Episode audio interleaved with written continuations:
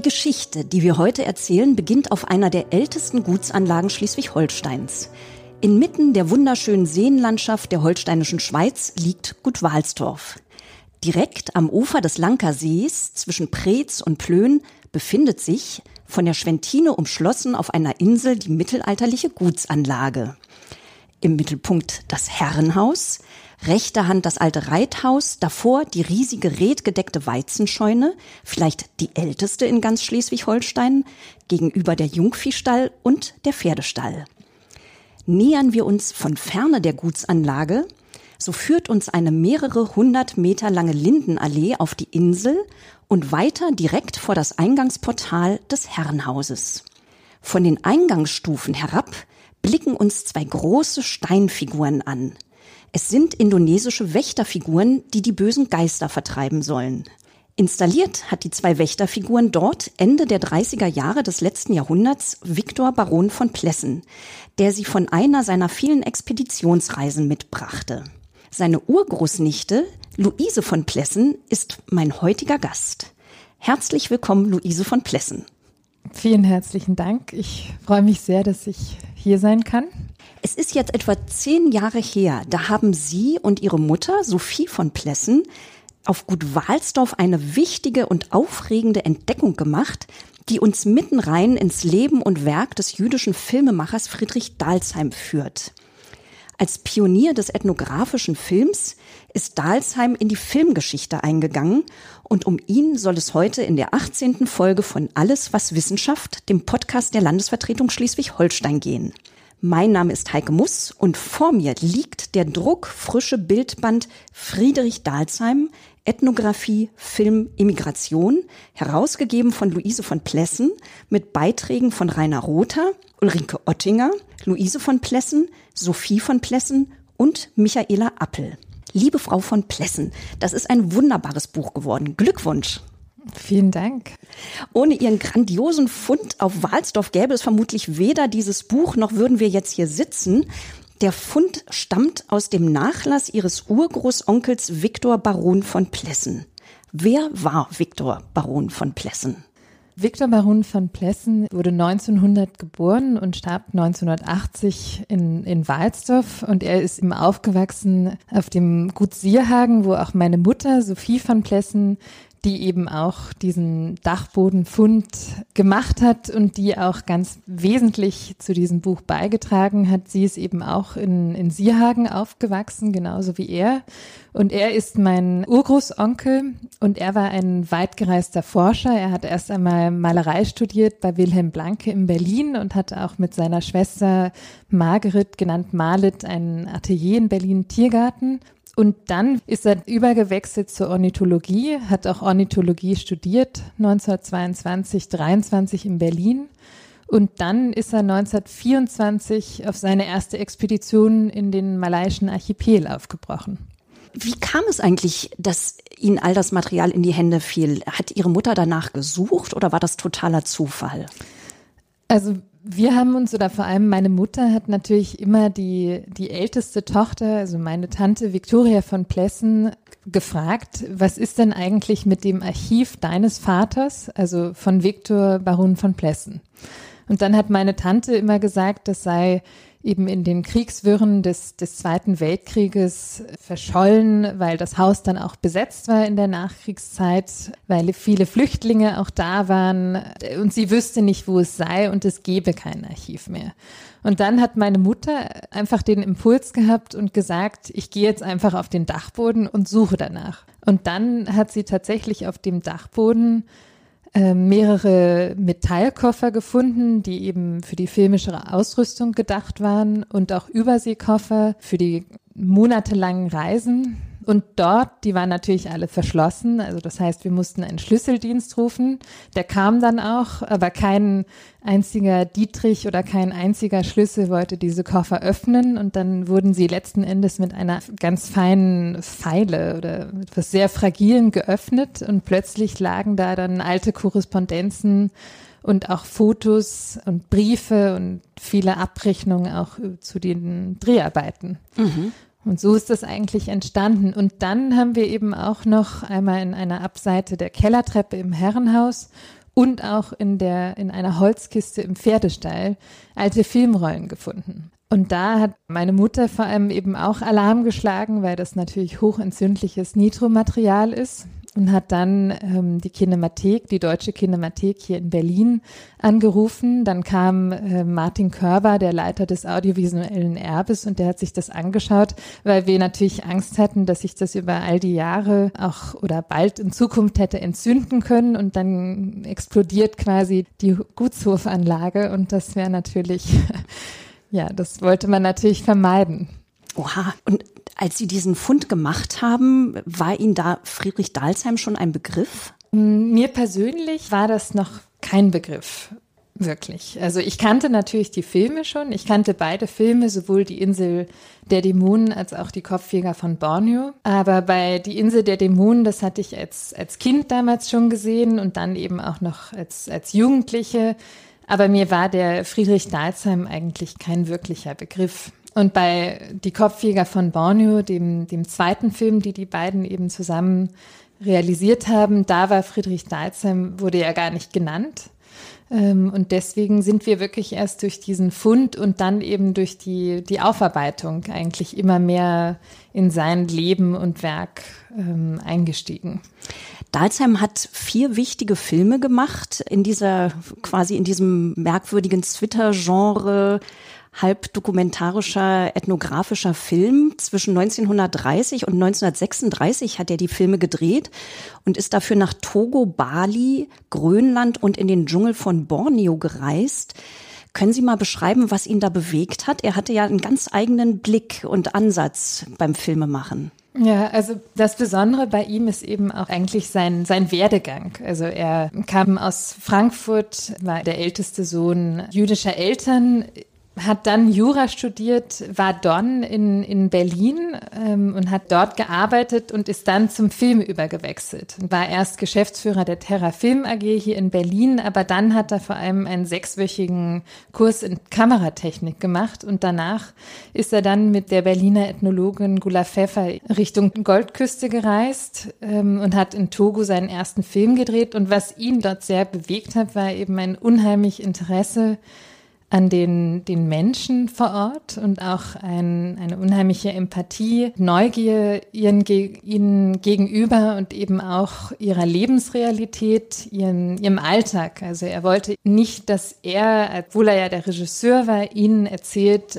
dass es die, auf die und die Art machen wir jetzt einen Film, sondern er wollte, dass diese Menschen vor Ort ihm einfach erzählen, wie sie ihr Leben leben ihm ihre eigene Lebensrealität zeigen und dass er sie sprechen lässt vor der Kamera. Und das war eigentlich sein Ansatz, den er auch für alle anderen Filme verfolgt hat. Und das unterschied ihn schon ganz deutlich in seiner Herangehensweise. Also in der Zeit sind ja schon einige Filme auch im ethnografischen Kontext gedreht worden, aber er wollte grundsätzlich anders erzählen in seinen Filmen. Ja, er wollte grundsätzlich anders erzählen in dem Sinne, dass er eben, da haben auch Viktor von Plessen und er sich sehr gefunden, dass er keine Konzessionen auf Kosten der sogenannten ethnografischen Wahrheit machen wollte. Und das bedeutet eben, dass er immer so viel Authentizität wie möglich erreichen wollte in der Geschichte, die er erzählt und auch in der Lebensrealität, die er abbildet von den verschiedenen Stämmen, die er besucht hat oder der Indigenen, gepaart mit so wenig Story wie möglich. Also so wenig Geschichte, die er dann selber entwickelt hat. Noch dazu, und da haben die beiden sich wirklich gefunden, weil es ihnen immer darum ging, dass man so das Leben der, der Indigenen eben so unverfälscht äh, darstellt wie möglich und eben die Perspektive der, der dargestellten anderen auch einnimmt und haben sich gefunden und sind dann 1931 gemeinsam auf Expeditionsreise nach Bali gegangen, um ihr erstes gemeinsames Filmprojekt zu starten. Genau, also da war es eben so, dass der Viktor von Plessen hat damals noch sein Atelier gehabt in Berlin, weil er ja Maler war und er hat auch all die Jahre über bis zu seinem Tod immer noch gemalt, auch während seiner Expeditionsreisen. Und da hat der Dalsheim ihn eben angerufen in, in seinem Atelier und gefragt, ob er nicht Lust hätte, mit ihm einen Film zu drehen in Indonesien. Und dann hat Viktor von Plessen, der eigentlich gar nicht so richtig wusste, ja, was es eigentlich bedeutet, einen Film zu drehen, hat aber einfach sofort Ja gesagt. Und Dalsam hat ihn eben angerufen, weil er wusste, dass Viktor von Plessen ein sehr versierter Expeditionsleiter war, dass er weit gereist war als Forscher und Ornithologe vor allem und vor allem auch, dass er natürlich die indigenen Lebensverhältnisse und auch die Sprache Malayisch kannte und auch sprach. Und so sind die beiden dann eben 1931 zusammen abgereist, gen Bali und haben dann auch dank Walter Spieß, der eben wirklich der Dreh- und Angelpunkt auf Bali war, in dieser Zeit, in der der absolute Bali-Boom auch ausgebrochen ist, haben sie es geschafft, die Insel der Dämonen zu drehen. Das muss wirklich ein unglaublicher Ort gewesen sein in dieser Zeit, Bali. Sie schreiben in Ihrem Buch sehr schön, welche Anziehungskraft Bali äh, für Reisende aus aller Welt hatte. Also das, das war wirklich ein Treffpunkt der Bohème. Und bevor wir uns gleich auch in die Filmarbeiten vertiefen, würde ich gerne kurz ein Zitat von Vicky Baum aufgreifen, das Sie in das Buch aufgenommen haben, weil das finde ich so treffend den auch kolonialen Kontext dieser Zeit, dieser Aussteiger-Community zeigt. Vicky Baum schrieb 1937 ihren Bestseller Liebe und Tod auf Bali und sie zitieren in ihrem Buch aus dem Vorwort zu dem Roman, die Holländer hätten inzwischen ein bewundernswürdiges Stück Kolonialarbeit geleistet, Kaum irgendwo in der Welt wird man es noch einmal finden, dass Eingeborene unter weißer Herrschaft so glücklich, ungestört und frei ihr eigenes Leben führen dürfen wie in Bali. War das tatsächlich so? Naja, man muss dazu sagen, dass Bali natürlich auch Teil von Niederländisch-Indien war. Das heißt, Teil der holländischen Kolonie. Die holländische Kolonialmacht war eine der grausamsten, die es überhaupt gab. Indonesien war ab 1830 Kolonie, wurde erst 1949 überhaupt unabhängig.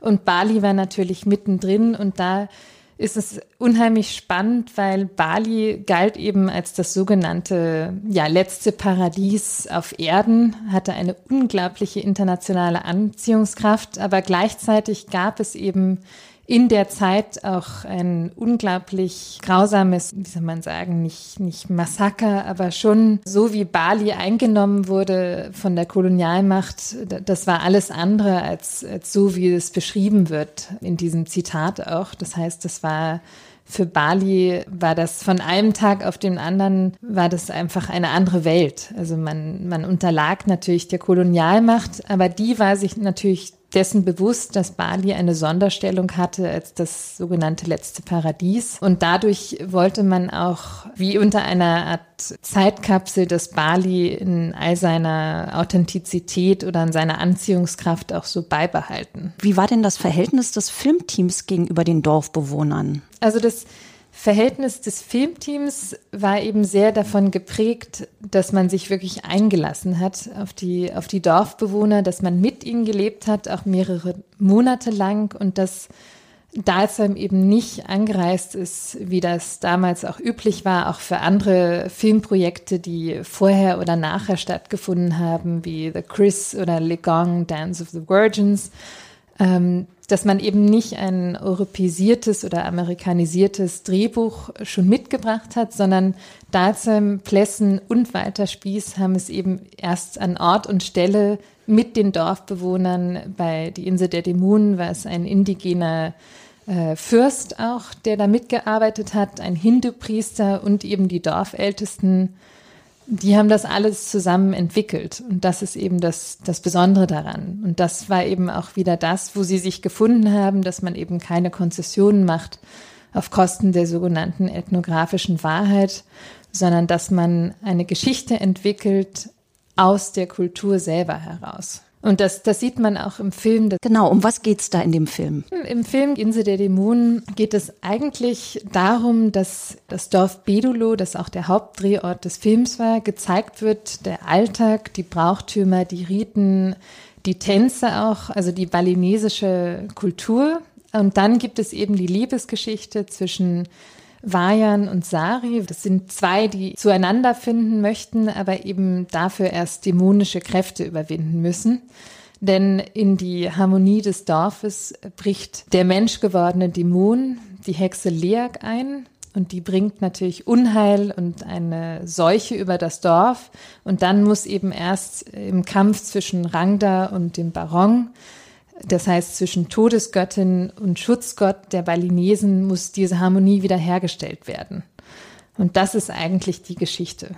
Dalsheim und von Plessen haben ungefähr acht Monate auf Bali zugebracht. Das ist ja eine lange Zeit, um an dem Film zu arbeiten. Erst das Drehbuch zu entwickeln, dann die Aufnahmen zu machen mit den Dorfbewohnern, die selbst natürlich als Schauspieler dort mitgewirkt haben. Nach acht Monaten kehrte Dalsheim dann zurück nach Deutschland, um den Film fertig zu produzieren. Das war ja im Prinzip ein Stummfilm, den die da gedreht haben, oder? Genau, also sie haben auch Tonaufnahmen vor Ort gemacht aber eigentlich war es eben ein, ein Stummfilm. Und dann wurden später mit einer Tonspur und Musik von Wolfgang Zeller, die dann noch dazu kam. Und dann haben sie aber auch eben die Originaltonaufnahmen, die sie gemacht haben, vor allem auch für die Tänze, die haben sie dann in den Film hineingeschnitten.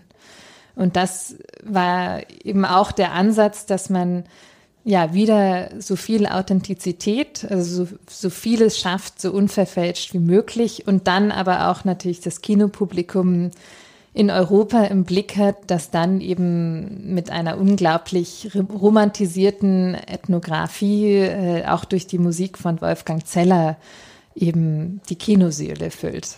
Und das ist auch sehr gelungen. Absolut, genau. Also der Film kam ganz kurz nach der Machtergreifung der Nazis 1933 ins Kino.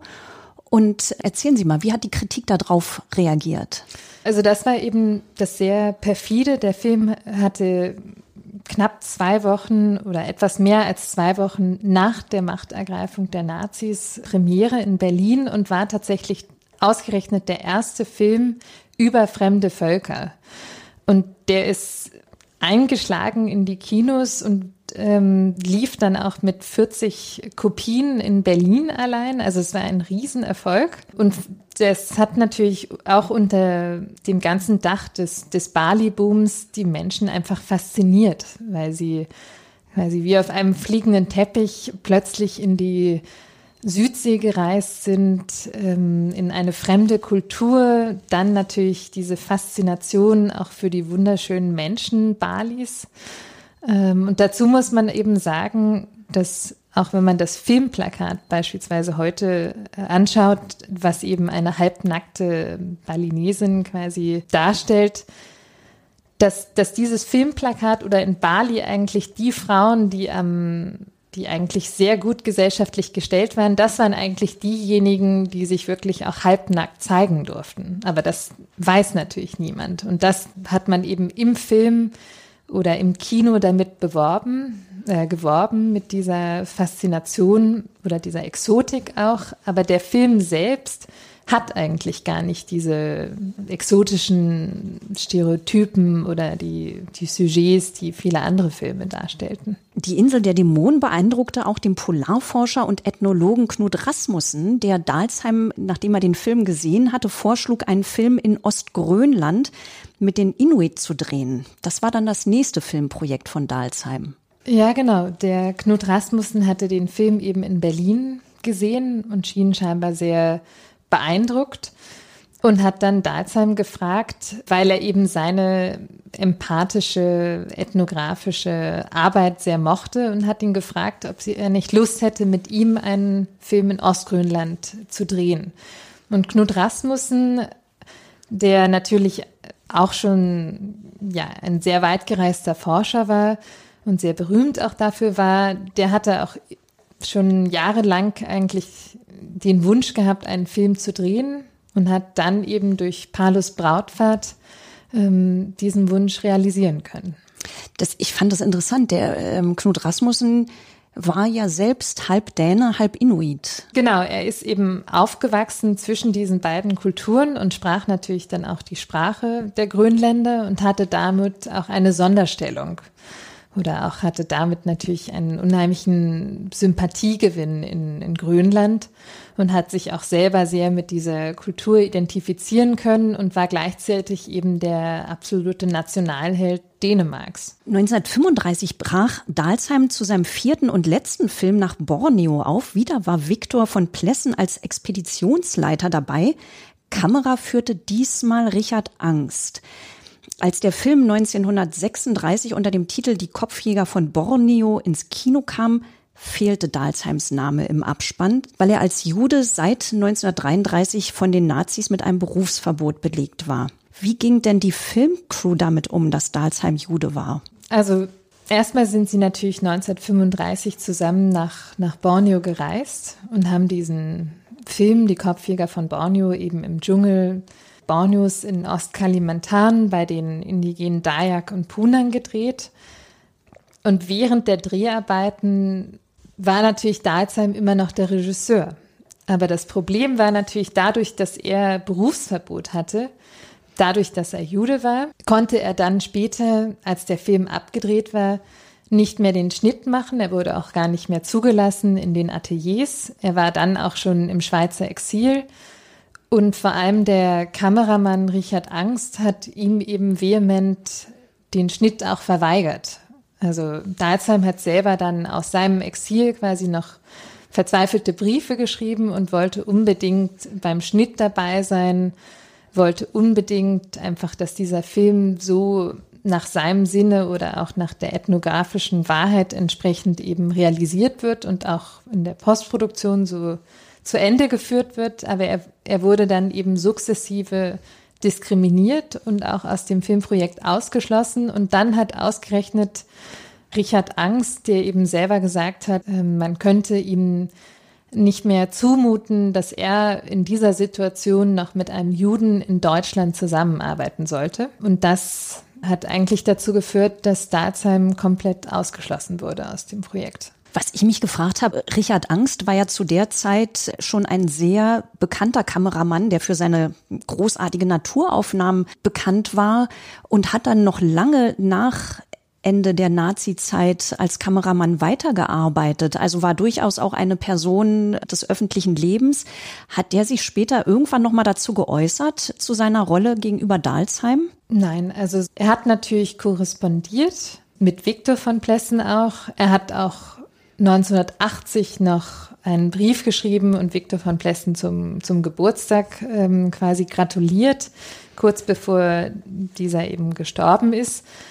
Ähm, und er hat natürlich noch mal in höchsten Tönen die, die Dreharbeiten auf Borneo gelobt, aber er hat seine Äußerungen gegenüber Dalsheim damals oder so, wie das für Dalsheim dann eben auch in, in ja, gelaufen ist oder ihn in das Exil getrieben hat und dann auch bis zu seinem eigenen Selbstmord eben getrieben hat, da hat er sich nicht, nicht geäußert. Dalsheim ist von den Dreharbeiten auf Borneo gar nicht mehr nach Deutschland zurückgekehrt, sondern ist, ist, ist er dann direkt ins Schweizer Exil gegangen oder? Nein, er ist noch nach Berlin zurückgekehrt. Ach so. Genau. Er ist ah, ja. nach Berlin zurückgekehrt und dann war es natürlich vollkommen aussichtslos für ihn in Berlin oder auch gefährlich und dann ist er eben in die Schweiz emigriert und hat dort eigentlich noch versucht, weiter in die USA zu emigrieren, aber er war eben völlig verarmt und finanziell ruiniert und dann hat er sich eben in Zürich umgebracht. Viktor von Plessen verfasste während der Dreharbeiten auf Borneo ein Reisetagebuch, das 1936 in Berlin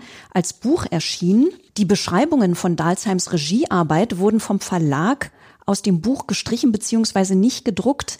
Haben Sie eigentlich das originalhandschriftliche Reisetagebuch Ihres Urgroßonkels gefunden? Also, oder könnte man das rekonstruieren, was er über Dalsheim geschrieben hat? Also das Original-Reisetagebuch oder alle Tagebücher, die es damals gab, eben, die haben wir auch gefunden und deshalb durch diese Auseinandersetzung mit dem Original-Reisetagebuch haben wir eben auch erst einmal gemerkt, welche Art von Diskriminierung oder sukzessiver Ausgrenzung da eigentlich stattgefunden hat.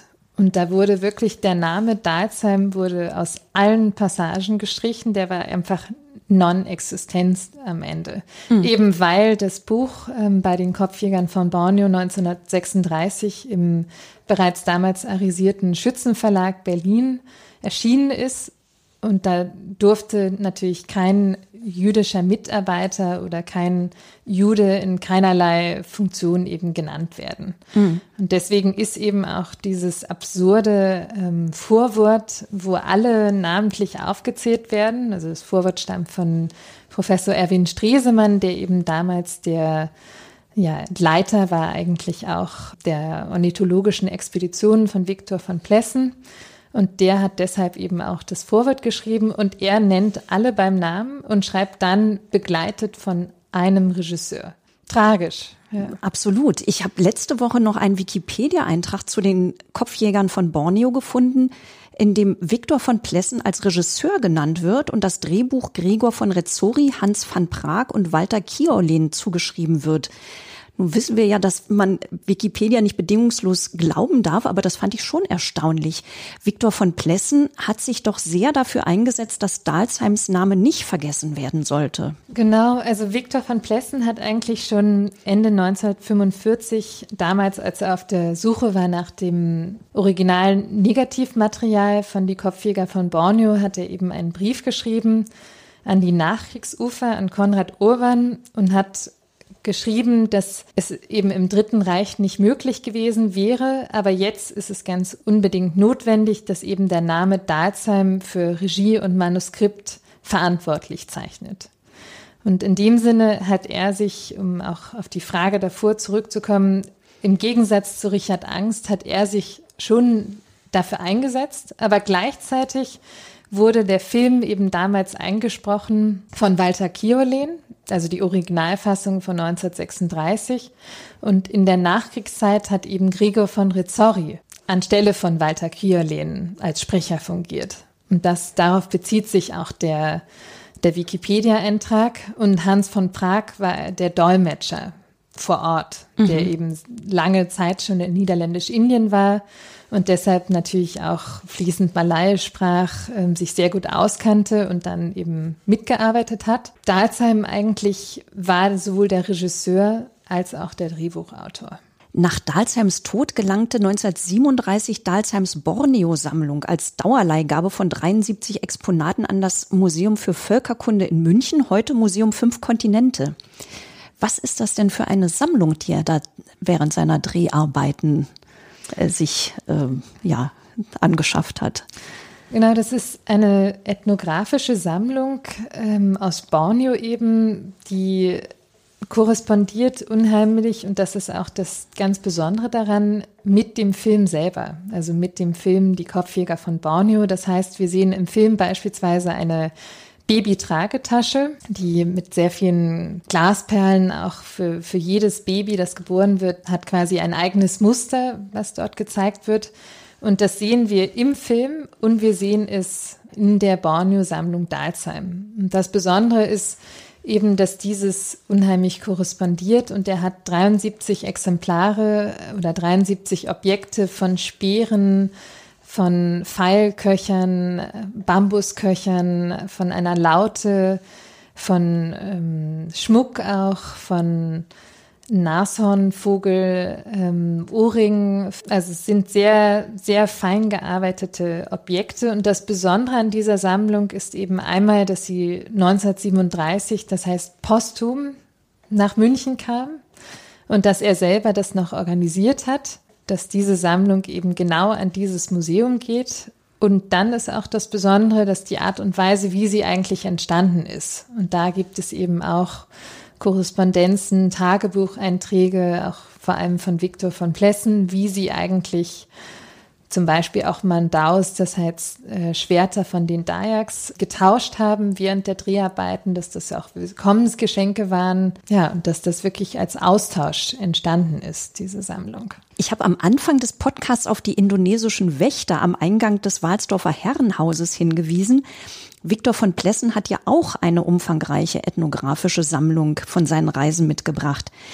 Ist die auf Walsdorf eigentlich komplett zu besichtigen, beziehungsweise wie umfangreich ist die denn? Die indonesische Sammlung von Victor von Plessen ist eben eine Mischung aus balinesischen Objekten, vielen Dämonenmasken, vielen Holzplastiken auch und gleichzeitig eben auch von Objekten aus Borneo. Und diese Sammlung ist eigentlich während seiner Forschungsreisen und während der Dreharbeiten auch entstanden. Und seine Borneo-Sammlung korrespondiert unheimlich mit der Borneo-Sammlung von Dalsheim, aber sie ist weniger umfangreich als Dalsheims Sammlung.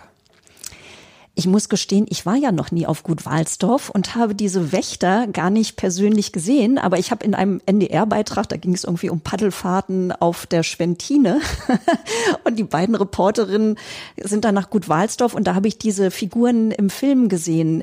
Ähm, ich habe das doch hoffentlich richtig interpretiert, dass die tatsächlich aus der Sammlung von Viktor von Plessen stammen und seiner Reise.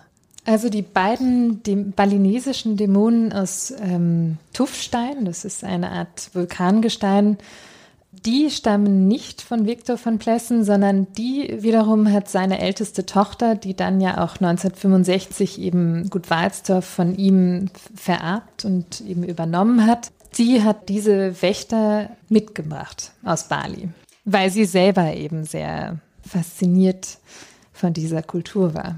Gut, dann haben wir das jetzt richtig gestellt und das bedeutet für alle Hörerinnen und Hörer, Podcasts bitte immer zu Ende hören. ich würde gerne nochmal auf den Begriff der ethnografischen Wahrheit zurückkommen.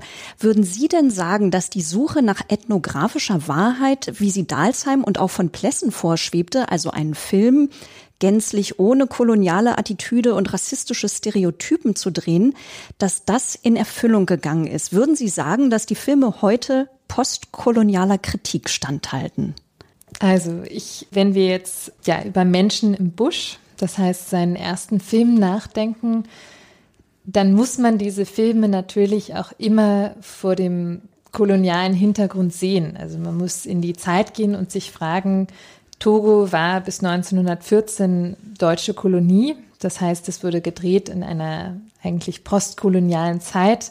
Aber natürlich gibt es im Film eben das Vorwort von ja, Adolf Freiherr zu Mecklenburg, was durchaus rassenanthropologische oder Stereotypen widerspiegelt und auch unterstreicht. Aber dann, wenn man den Film sieht, und das ist auch das Spannende an diesem Film, dann sieht man eigentlich, dass der Film unheimlich progressiv für die Zeit war, weil er eben den Kleinbauern Meser, der die Hauptrolle spielt, ganz stolz und direkt in die Kamera sagen lässt, ich bin Meser. Und das war eben ein absolutes Novum für die Zeit und auch ein Novum in der Filmgeschichte, weil ein Indigener ganz direkt selber spricht und eben über sein Leben erzählt oder auch sein Leben selbst darstellt. Und in dem Sinne, auch bei die Insel der Dämonen ist eben natürlich auch unter dem Dach in der Zeit, in der wir uns bewegen. Das heißt, Indonesien war immer noch holländische Kolonie. Aber dennoch ist der Film, so wie er gemacht wurde und entwickelt wurde, etwas auch sehr Progressives oder Einzigartiges, ja, ein einzigartiges Dokument der, der balinesischen Kultur und eben auch die Art und Weise, wie Dalsheim das erzählt, ist unheimlich empathisch und auch unheimlich liebevoll gegenüber allen Details und eben auch ähm, in der Vorstellung, dass die, die Harmonie oder der Einklang von Natur, Tierwelt, Pflanzen und den Dorfbewohnern Balis, wie das überhaupt dargestellt wird. Also das ist schon was sehr Besonderes. Viktor Baron von Plessen ist 1938 nach Walsdorf gezogen und lebte dort bis zu seinem Tod 1980. Ich habe seit seiner Rückkehr aus Indonesien 1936 keinen Hinweis mehr auf weite Reisen oder Expeditionen in seinem Leben gefunden. Wie ging denn sein Leben weiter auf Gut Walsdorf nach seiner Rückkehr ins Nazi-Deutschland? Genau, also Viktor von Plessen hat noch eine Expedition unternommen und der ist mit seiner Frau Marie Isabel, die eben auch, damals war sie noch sehr jung und hat auch die Dreharbeiten, das war quasi ihre Hochzeitsreise. Also die Dreharbeiten nach Borneo, die standen schon fest, bevor sie geheiratet haben. Sie haben im Dezember 1934 geheiratet und 1935 ging es dann eben auf die monatelange Hochzeitsreise nach Borneo. Und dann kehrten sie zurück und dann haben sie aber nochmal eine gemeinsame Expedition nach Nusa Penida gemacht. Mhm. Also auch wieder in den ähm, malaiischen Archipel. Und das war eigentlich seine letzte richtige Forsch Forschungsreise. Mhm. Ähm, danach hat er Vorträge gehalten über sein, sein Leben und über seine Expedition. Aber er selber hat keine ornithologische Forschungsreise mehr unternommen und hat auch keinen Film mehr gedreht, sondern dann lebte er auf Gut Walstorf und war eben plötzlich oder weniger plötzlich Gutsherr und vor allem Landwirt. Und deswegen war sein Leben natürlich ein ganz, ganz anderes. Wer lebt denn heute auf Gut Walsdorf? Haben Sie eigentlich auch mal auf Gut Walsdorf gelebt? Ich habe nie auf Gut Walsdorf gelebt, aber ich kenne eben das Gut Walsdorf, seit es mich eigentlich gibt, weil es immer eine Art zweites Zuhause war. Das heißt, ich bin da im Pferdestall mehr oder weniger mit aufgewachsen. Erst mit Shetland Ponys, jetzt sind diese Shetland Ponys etwa ein Meter größer und gewachsen, aber ich kenne mich dadurch eben sehr gut dort aus und liebe diesen Ort sehr und deshalb ist es eben auch eine Hommage eigentlich an, an das Gut Walsdorf, diese, diese Arbeit. Und meine Tante ähm, Victoria von Plessen war eben die älteste Tochter von Viktor von Plessen, die 1965 dann das Gut Walsdorf eben geerbt hat und übernommen hat. Und sie hat dann 1997 eben die Plessen Stiftung Walsdorf gegründet um eben die denkmalgeschützte Anlage äh, des Gutes, das heißt das Herrenhaus äh, inklusive der vier Scheunen, eben zu erhalten und eben auch die indonesische Sammlung. Und heute ist es so, dass es eben von der Familie bewohnt wird und es immer noch die Plessenstiftung Walsdorf gibt, die sich eben für den Erhalt dieser Gesamtanlage einsetzt. Ist für Sie denn als Autorin der ersten Dalsheim-Publikation überhaupt damit das Thema abgeschlossen? Ich glaube, dass, dass dieses Thema noch nicht abgeschlossen ist. Also wir hatten auch immer noch den Wunsch, eine, eine Ausstellung zu realisieren. Und ich hoffe auch nach wie vor, dass wir das eines Tages realisieren können. Gleichzeitig ja, hoffe ich auch sehr auf eine Wiederentdeckung dieses filmischen Werks und dass man das auch in, in Korrespondenz sowohl mit gegensätzlichen als auch korrespondierenden Werken zeigen kann. Und ich hoffe auch, dass das auch das, den Ort ähm, Walsdorf und eben auch die Auseinandersetzung mit den Fragestellungen, also mit der ethnografischen Wahrheit oder auch mit dem Umgang mit solchen Sammlungen und auch wie man eben Geschichten eigentlich freilegt oder was da auch für eine Arbeit allein in den Archiven steckt, dass man das eben aktiviert oder auch für sich entdeckt. Ja, da wünsche ich Ihnen viel Erfolg und danke Ihnen ganz herzlich, liebe Luise von Plessen, für das Gespräch, das wir in Berlin am 5. April 2022 aufzeichnen. Alles Gute und viel Glück. Vielen herzlichen Dank.